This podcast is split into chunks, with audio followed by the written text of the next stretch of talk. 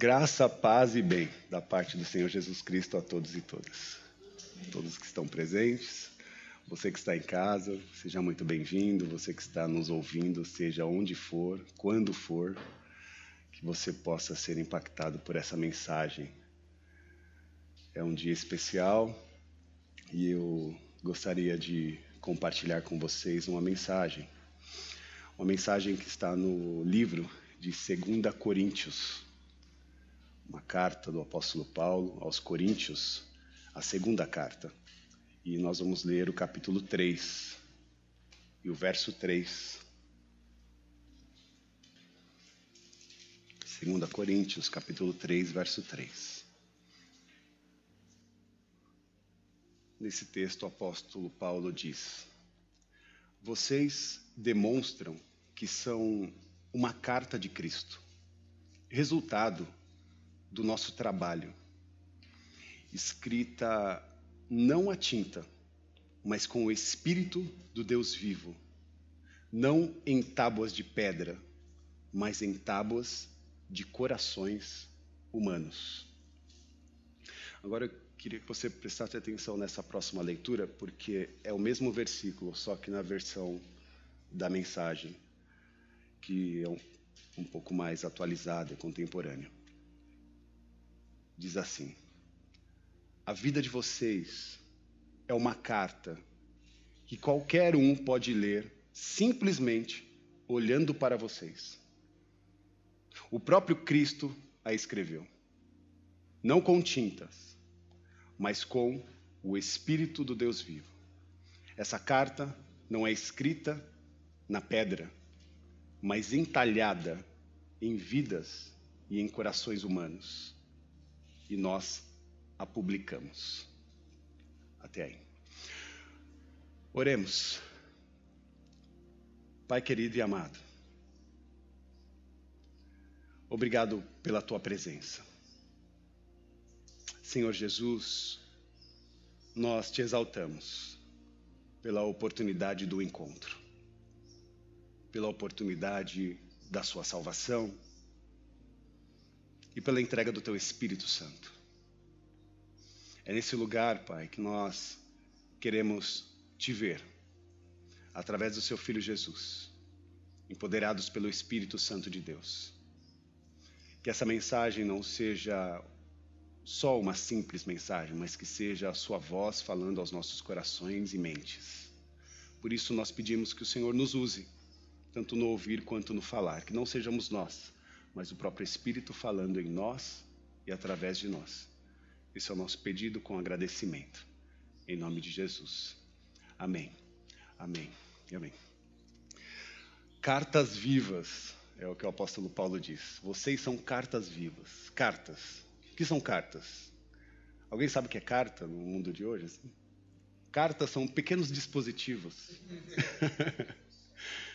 que é, levam dentro de si mensagens, textos, informações, ideias, segredos, histórias. Histórias, nossas histórias. Histórias essas que falam a respeito de, de nós, falam a respeito do que estamos passando as cartas levam histórias. E quem é você quando uma pessoa te vê? Quem é você quando uma pessoa te lê? Se você é carta, se você porta uma mensagem, quando as pessoas te leem, o que elas leem? O que elas contemplam, o que elas percebem a partir disso? Essa é uma pergunta que eu tenho feito a mim, que eu faço constantemente. O que as pessoas pensam a respeito de mim? E eu faço essa pergunta para as pessoas também.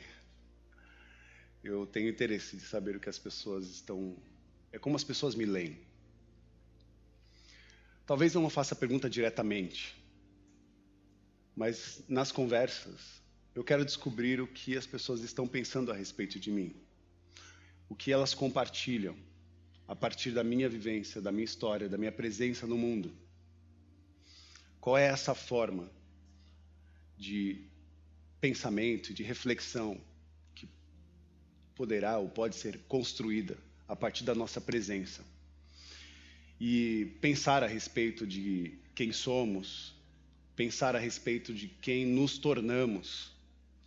E como é que as pessoas estão nos lendo sempre trouxe para mim uma certa importância e é o que eu quero compartilhar com vocês. A importância de saber como nós estamos sendo lidos, como nós estamos sendo traduzidos nesse mundo. O próprio Jesus fez esse tipo de investigação. Se você for no livro de Mateus, no capítulo 16, no verso 13, Jesus conversa com os discípulos, seus pares, seus amigos, amigos espirituais. E quando ele se dirige aos discípulos em Mateus 16, 13, ele diz assim: Quem os outros dizem que o filho do homem é? E os discípulos respondem: Alguns dizem que o Senhor é o João Batista, e outros dizem Elias. E ainda há outros que dizem ser Jeremias ou algum dos profetas. Jesus novamente torna a fazer uma nova pergunta aos discípulos. Ele pergunta: Quem vocês dizem que eu sou? Versículo 15. E vocês? Quem vocês dizem que eu sou? E Simão Pedro responde: Tu és o Cristo, o Filho do Deus vivo. E esse trecho nos traz informações grandiosas, revelações e, profecias, informações que pareciam estar ainda obscuras na mente daqueles discípulos, daqueles que seguiam a Jesus, e obviamente ao povo, porque aqui está bem claro. As pessoas, de certa forma, não, não é, sabiam não ler quem Jesus era, qual era a importância de Jesus qual era a importância da presença de Jesus naquele momento da história. E quando alguém lê a minha vida, quando alguém lê a sua vida, o que é que ela lê? O que é que ela vê que está escrito, né? O que é que ela encontra escrito a partir da sua presença no mundo? Então, essa é a minha pergunta para a reflexão de hoje. O que as pessoas leem a partir da nossa presença no mundo? Assim como Jesus olhou para os discípulos e disse: O que as pessoas estão falando a respeito de mim? Quem elas dizem que eu sou? E olha depois para os discípulos e fala: E vocês? Quem vocês dizem que eu sou? Mas penso que há uma outra pergunta a se fazer. Como você está lendo a vida das pessoas à sua volta?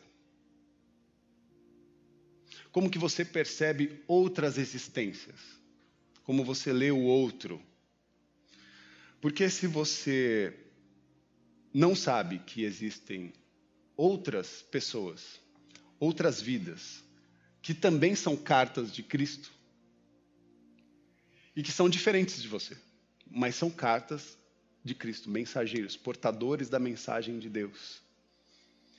Por isso é importante saber que o mundo não gira, né, em volta do nosso umbigo, né? Que a nossa presença no mundo ela é importante ser percebida não só pelas pessoas, mas por nós mesmos. Mas as coisas não giram a respeito, não é tudo sobre nós. Melhor, vou usar o, termo egocêntrico. Não é tudo sobre mim. É sobre nós. É sobre um todo. É sobre uma comunidade, uma família, um laço de amizade, de relação. É sobre isso. Porque você pode até ter uma, uma habilidade, você pode conseguir até alguns feitos, mas se você não conseguir ler o próximo, você vai sofrer consequências por isso. Porque não basta ler a si mesmo, se nós somos péssimos em ler o outro, sem ler aquele que está diante de nós. E tendo dificuldade de discernir ele ou ela, nós caímos no erro de achar que as pessoas precisam ser iguais a nós. Nós buscamos uma certa perfeição pessoal, e se é que atingimos na nossa mente essa perfeição, exigimos do outro essa mesma performance. E isso nos coloca num lugar de tirania, em que eu tenho que liderar você a partir daquilo que você deve viver. Olha, olhe para mim, eu sou um, referen um referencial, então seja igual. Entende? Essa performance egóica que não ajuda, mas coloca as pessoas num patamar de inferioridade. Jesus não fez isso. Não nos ensina isso. Cristo está presente na comunhão, na relação horizontal, em que o olho no olho é presente nos diálogos e na conversa. Jesus, obviamente, sendo 100% Deus, sabia o que as pessoas falavam a respeito dele.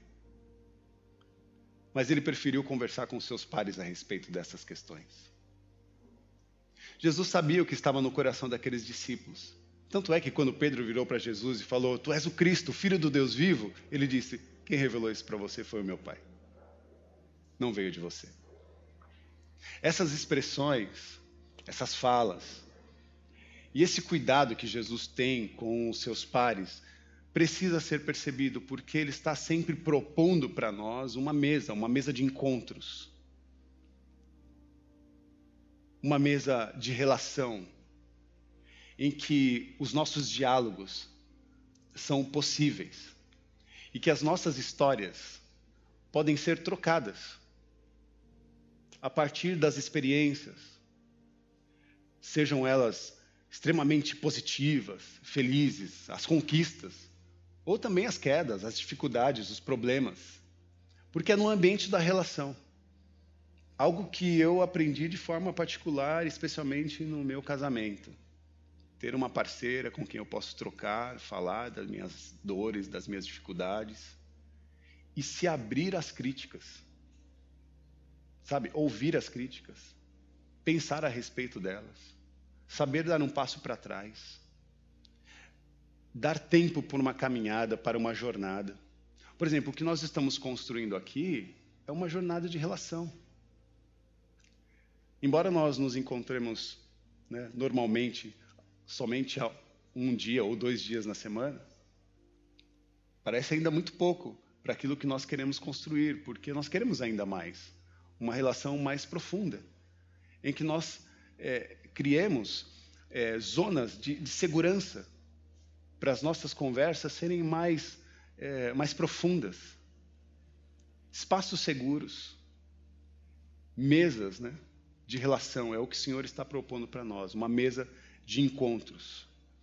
E o pódio acaba sendo um pouco de, de uma, uma certa referência para nós, né? porque sempre quando eu vejo alguém no pódio, essas pessoas estão sozinhas.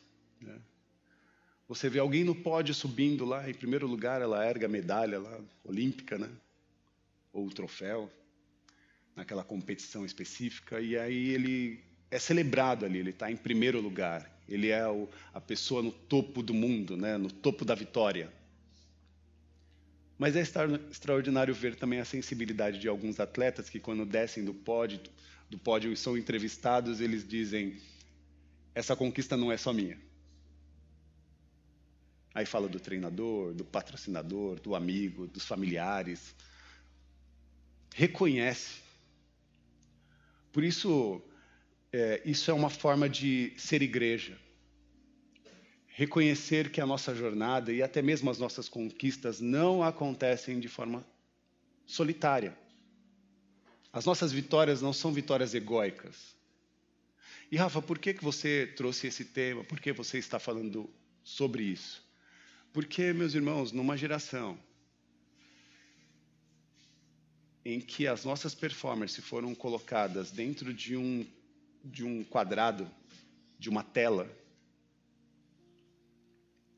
em que nós queremos ter uma presença no mundo digital e a nossa presença requer uma selfie, requer um, um retrato.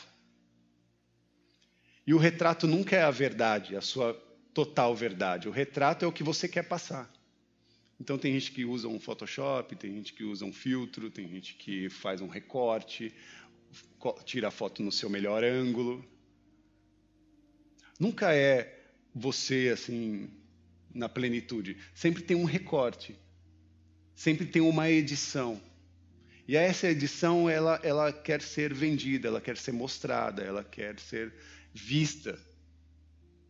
Então, numa geração e num mundo de tantas selfies, de tantas jornadas egóicas, em que me siga, siga o eu, siga este esse perfil, siga, siga essa persona que nós construímos, nós também é, transformamos esse esse objeto que pode ser até nós mesmos num, num tipo de ídolo. E essa experiência idolátrica né, do nosso eu, ela é, desculpe a expressão, demoníaca. Porque no inferno, as expressões mais diabólicas são chamadas de eu, são carregadas do eu. Eu, eu, eu consigo, eu faço, eu posso, eu não preciso de ninguém. Porque eu, eu, eu, eu, e esse eu, ele, ele acaba se, se empoderando de tal forma que vira um, um ego absoluto. E o ego absoluto é um tipo de expressão infernal. Por isso, o desafio para nós é também construir uma sociedade que fique distante de qualquer expressão idolátrica, especialmente dessas que se posicionam como um, uma experiência de salvador, né? De libertador. Porque essas expressões nada mais querem que tomar o espaço do próprio Deus, que não se posicionou dessa forma. Pelo contrário, se esvaziou de todo o seu eu. Porque bem lembramos que na Bíblia Sagrada, a primeira apresentação a Moisés, ele diz: Eu sou. Diga que o eu sou te enviou. E Moisés fala: Eu sou, esse é seu nome? Como que eu vou explicar que o eu sou te enviou? Quem é eu sou? E Deus responde: Eu sou o que sou. E aí, esse eu sou o que é, cheio de poder, majestade, glória, na dimensão da criação de todas as coisas, se esvaziou de todas as suas prerrogativas divinas e veio até nós, em Cristo Jesus, na expressão de um homem, um ser humano como eu e você.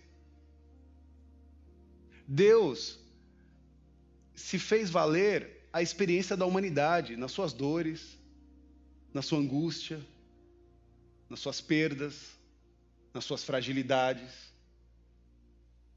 nas suas dificuldades de avanço, de acesso. Imagina Deus eterno, preso ao tempo Aquele que viveu na eternidade agora está preso ao tempo. Tem hora para estar, para ir, para chegar. Tem hora que não dá tempo. Tem hora que dá. Então, essa experiência de, de redução do seu, do seu eu divino, quando olhamos para Jesus, vemos essa transição, né? Isso, isso só pode ser nos dado a partir do amor. Só o amor pode expressar isso para nós. Uma entrega em absoluto do seu eu, do seu ser, do seu estado de ser. E a beleza da, da, da, da sensibilidade né, de uma pessoa que está no pódio é, é essa, de reconhecimento dos seus pares, dos seus iguais. Nada disso que nós temos, que nós somos, nada se constrói sozinho nada se mantém sozinho. Eu cantava agora há pouco e eu olhava cada um de vocês numa expressão de adoração. E isso me emocionou e eu falei: Meu, não, não posso chorar agora. Não posso chorar, senão não vou conseguir pregar. Segurando a emoção, por ver o, o brilho no olho de cada um de vocês no momento daquela dessa expressão de adoração que nós tivemos. Isso é divino. E por que me emociona? Porque não é uma construção do eu, é uma construção do nós. Essa casa aqui não é a casa da igreja, não é a igreja do Rafael. Tem gente que faz isso, né? Ah, eu vou lá na igreja do Rafael. Não é a igreja do Rafael. Em absoluto. É a igreja do nós. Tem muitas identidades, muitas expressões nessas paredes que nós levantamos, esse teto que foi construído, a porta, cada limpeza né, que é feita, uma organização de espaço, os ensaios musicais, né, as fotografias, as expressões de internet, os abraços, o cafezinho, né, o bolinho quando chega, aquele cheirinho agradável do espaço, né, que ora é do espaço que está limpo, ora que é do seu perfume. Essa é a construção do todo. Porque o que é a comunidade não são paredes, são pessoas que constroem lugares possíveis para uma relação de horizontalidade. Esse processo, né, é o que nós estamos construindo há anos. Por isso me alegro, me emociono quando vejo a expressão de Deus na face de cada um. Porque essa é a grande, talvez, paga né, das nossas relações. Num mundo tão desigual, tão sofrido, nós construímos um espaço em que nós eh, nos sentimos seguros e podemos expressar a nossa adoração, o nosso amor e a nossa entrega a Deus. Será que nós estamos conseguindo isso? Eu penso que sim. E penso que nós vamos conseguir coisas ainda maiores. Pensando sempre nessa dinâmica. Estamos conseguindo ser é, lidos de forma semelhante a essa que nós estamos vivendo aqui, lá fora? Será que o nosso semelhante está conseguindo nos ler quando estamos lá fora? Porque se aqui a beleza da santidade é, surte brilho no olho, Será que essa beleza da santidade acontece nas relações com os nossos familiares, com os nossos amigos, com a relação dos, dos nossos pares, com os nossos irmãos, com os nossos pais? Como está a sua relação familiar? Como você tem promovido esses encontros? A rede de afeto. Se há uma relação machucada, ferida, como que você tem tratado isso? Será que você tem se encorajado a, a retomar essa relação? A fazer com que o perdão seja possível? A fazer com que os diálogos sejam possíveis? Que o abraço seja retomado? Que o amor e o cuidado com o próximo seja respeitado? Se o olhar seja, eh, vai ser de fato sensível ao outro, aquele que é diferente, aquele que nós não, não é, vemos como iguais. Será que há, de fato, essa liberdade, essa oportunidade de promover o respeito e o cuidado com aquele que está diante de mim? Porque se nos entendemos, se nos entendemos como seres sagrados, precisamos olhar para o outro como espelho, como seres sagrados. Que ainda que estejam adoecidos da face da presença de Deus, possam ser libertos a partir da sua mensagem, dessa carta viva que você é. Então, o desafio é: nós precisamos tornar as letras né, legíveis. Nós precisamos fazer com que essa maravilha da, da bênção de Deus que acontece nos nossos corações e em nossas mentes é, sejam proposta a outros. E que maravilha vai ser quando as pessoas conseguirem de fato e verdadeiramente ler o que Cristo né, ler, é, ler Cristo em cada um de nós. Porque às vezes nós achamos que a vida está infernal, né? Nós olhamos para a vida e falamos: nossa, eu não, não consigo avançar, eu me sinto travado, eu me sinto com muitas dificuldades para, de fato, é, dar um passo à frente às relações, ao cuidado com, com as pessoas, ao cuidado até comigo mesmo, e a gente entra numa crise. Só que essas crises, elas não são uma dificuldade exclusiva, não é só você que passa por isso. Não, todos, todos passam por essa dificuldade. Essas crises acontecem algo comum a qualquer ser humano. Por isso, qual é a carta de Deus que você tem para oferecer para as pessoas à sua volta? O que você tem feito para tornar Cristo legível na sua vida? O apóstolo Paulo revela algo importante nesse versículo. Versículo 3, né, que nós lemos: Vocês demonstram que são uma carta de Cristo. E aí ele faz um adendo, né? ele fala resultado do nosso trabalho. Primeiro de maio, dia do trabalho. E o, e o apóstolo Paulo está dizendo que pessoas que se tornam cartas vivas, mensageiros do Cristo, são trabalhadores.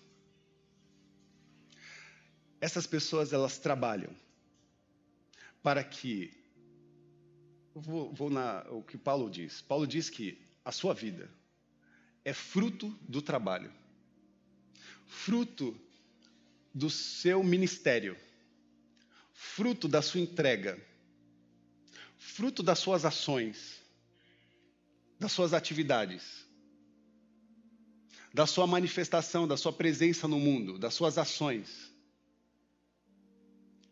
Por isso o Evangelho é apresentado para nós como um movimento. Nós não somos parasitas, mas nós somos seres em movimento. E o nosso movimento é o Evangelho. O Evangelho significa as boas novas, levar a mensagem, as boas novas do Evangelho para todos e todas. Por isso, Deus propõe para cada um de nós a oportunidade do exercício de frutificar a partir do nosso trabalho. E é óbvio que eu não estou falando só do seu trabalho comum, do seu exercício, né? diário de trabalho lá na sua empresa, no seu escritório, onde você trabalha, até em casa hoje, seja onde for que você trabalha, eu estou dizendo que há um espaço que transcende esse local.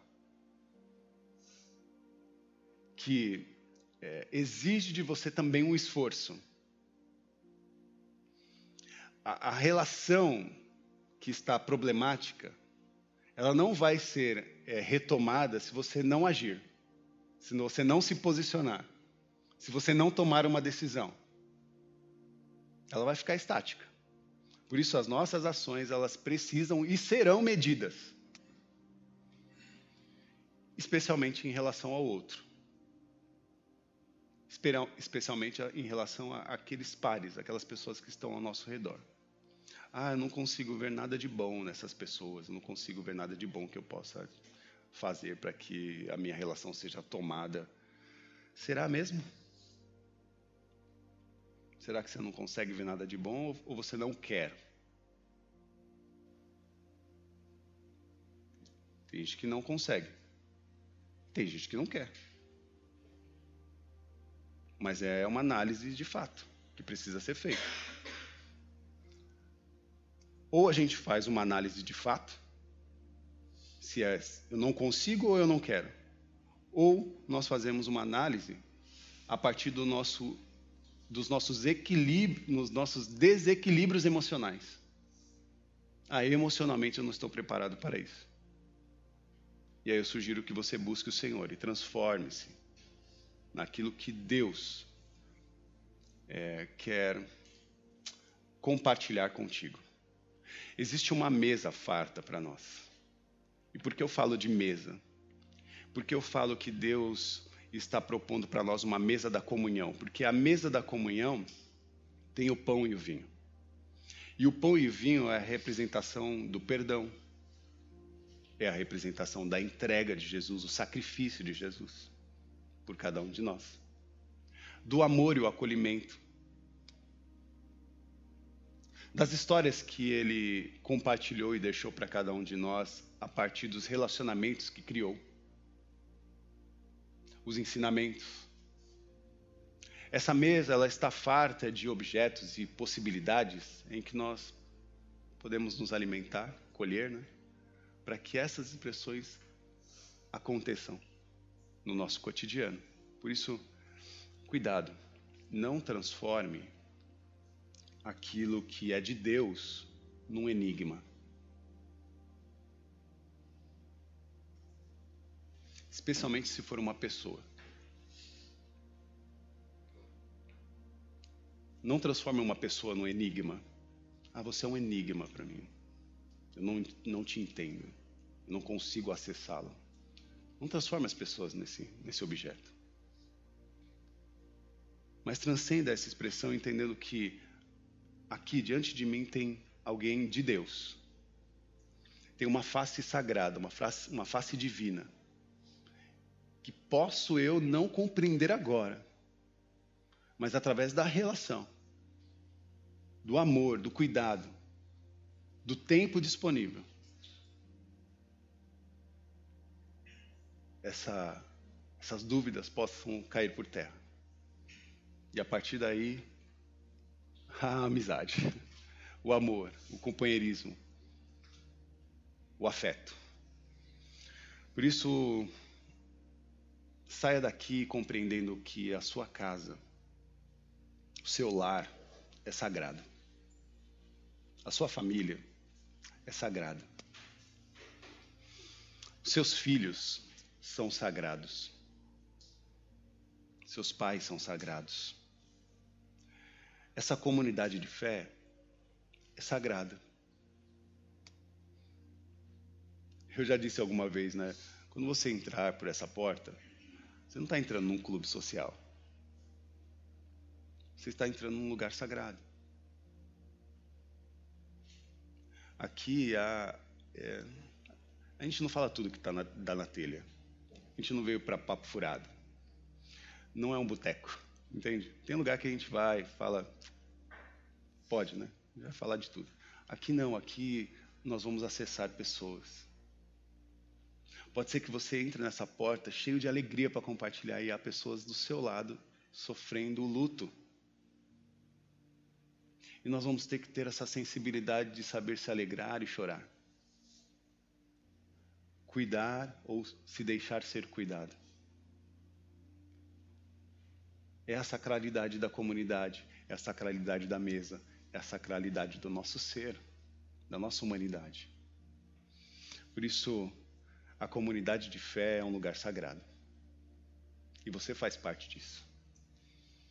E eu amo a Deus por nos dar a oportunidade de é, amar as pessoas como Deus nos amou. Porque é o que nós estamos fazendo dia a dia. Nos espelhando um pouquinho nesse amor grandioso, que de fato nós não vamos alcançar na sua plenitude, a não ser que nós nos encontrarmos com Ele na, no, grande, é, no grande dia. Mas enquanto não acontece, nós vamos escalando. Né? Escalando dia a dia.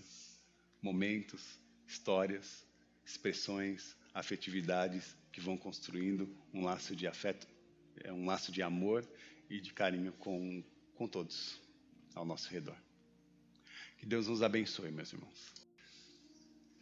É, bom, é primeiro dia da semana, primeiro dia do mês.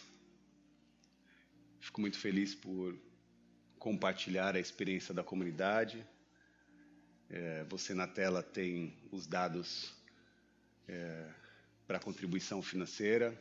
Nós vamos para mais um mês, mais um desafio, por isso conto sempre com a colaboração financeira de todos. É muito importante a presença é, de cada um de vocês na contribuição, porque é uma forma de nós acolhermos não só as necessidades da comunidade, como também a, a vida das pessoas, né, que precisam também do nosso cuidado, no nosso da nossa generosidade. Peço para que você também faça um grande trabalho de, é, de evangelismo moderno, que é compartilhar o Red 80, né, as nossas redes sociais, as informações, porque nós queremos agora é, melhorar essa performance. Por isso é muito importante você, não só na reação, mas compartilhar também as informações que acontecem na nossa comunidade, porque isso também desperta né, desejo, curiosidade das pessoas nos conhecer. E eu acho que a gente é, é, é, é gente boa, né? A gente é legal. Então, mais pessoas precisam conhecer a gente. Então, é, faz isso como um propósito. É, convide outras pessoas para estarem aqui conosco. Vamos fazer dessa casa aqui um lugar mais cheinho, assim, né? Vamos, vamos trazer mais gente legal para o nosso lugar, para esse lugar. É, vamos preencher essas cadeiras. Eu estou louco para comprar mais cadeiras. Então vamos fazer isso. Vamos é, reagir dessa forma. Né? Você que está em casa é muito bem-vindo. Não vemos a hora de vê-los aqui, né, compartilhando desse, dessa experiência conosco. Eu sei que há pessoas que estão muito distantes e que mandam as mensagens. Né, e quando tem oportunidade, estão aqui. Por isso, quando você tiver uma oportunidade, esteja aqui. Nós estamos de braços abertos para te receber. Comunidade de amor, que ama a Deus e ama as pessoas. Esse é o nosso lema. Seguimos em frente. Levante suas mãos aos céus, que o amor de Deus, que a graça do Senhor Jesus Cristo e que a manifestação do Consolador, o Espírito Santo, esteja sobre a vida de cada um de nós. Sejam abençoados em nome do Pai, do Filho e do Espírito Santo, com todas as sortes e bênçãos espirituais. Que você tenha uma semana abençoada, um mês abençoado. Que as respostas, as alegrias, que o Senhor te traga um sorriso no rosto, uma expressão de presente. Que o seu mês seja um mês de boas surpresas. Que você perceba a visitação do Senhor em todo tempo, em todo momento. Ele está no meio de nós. Que Deus nos abençoe. Amém. Amém.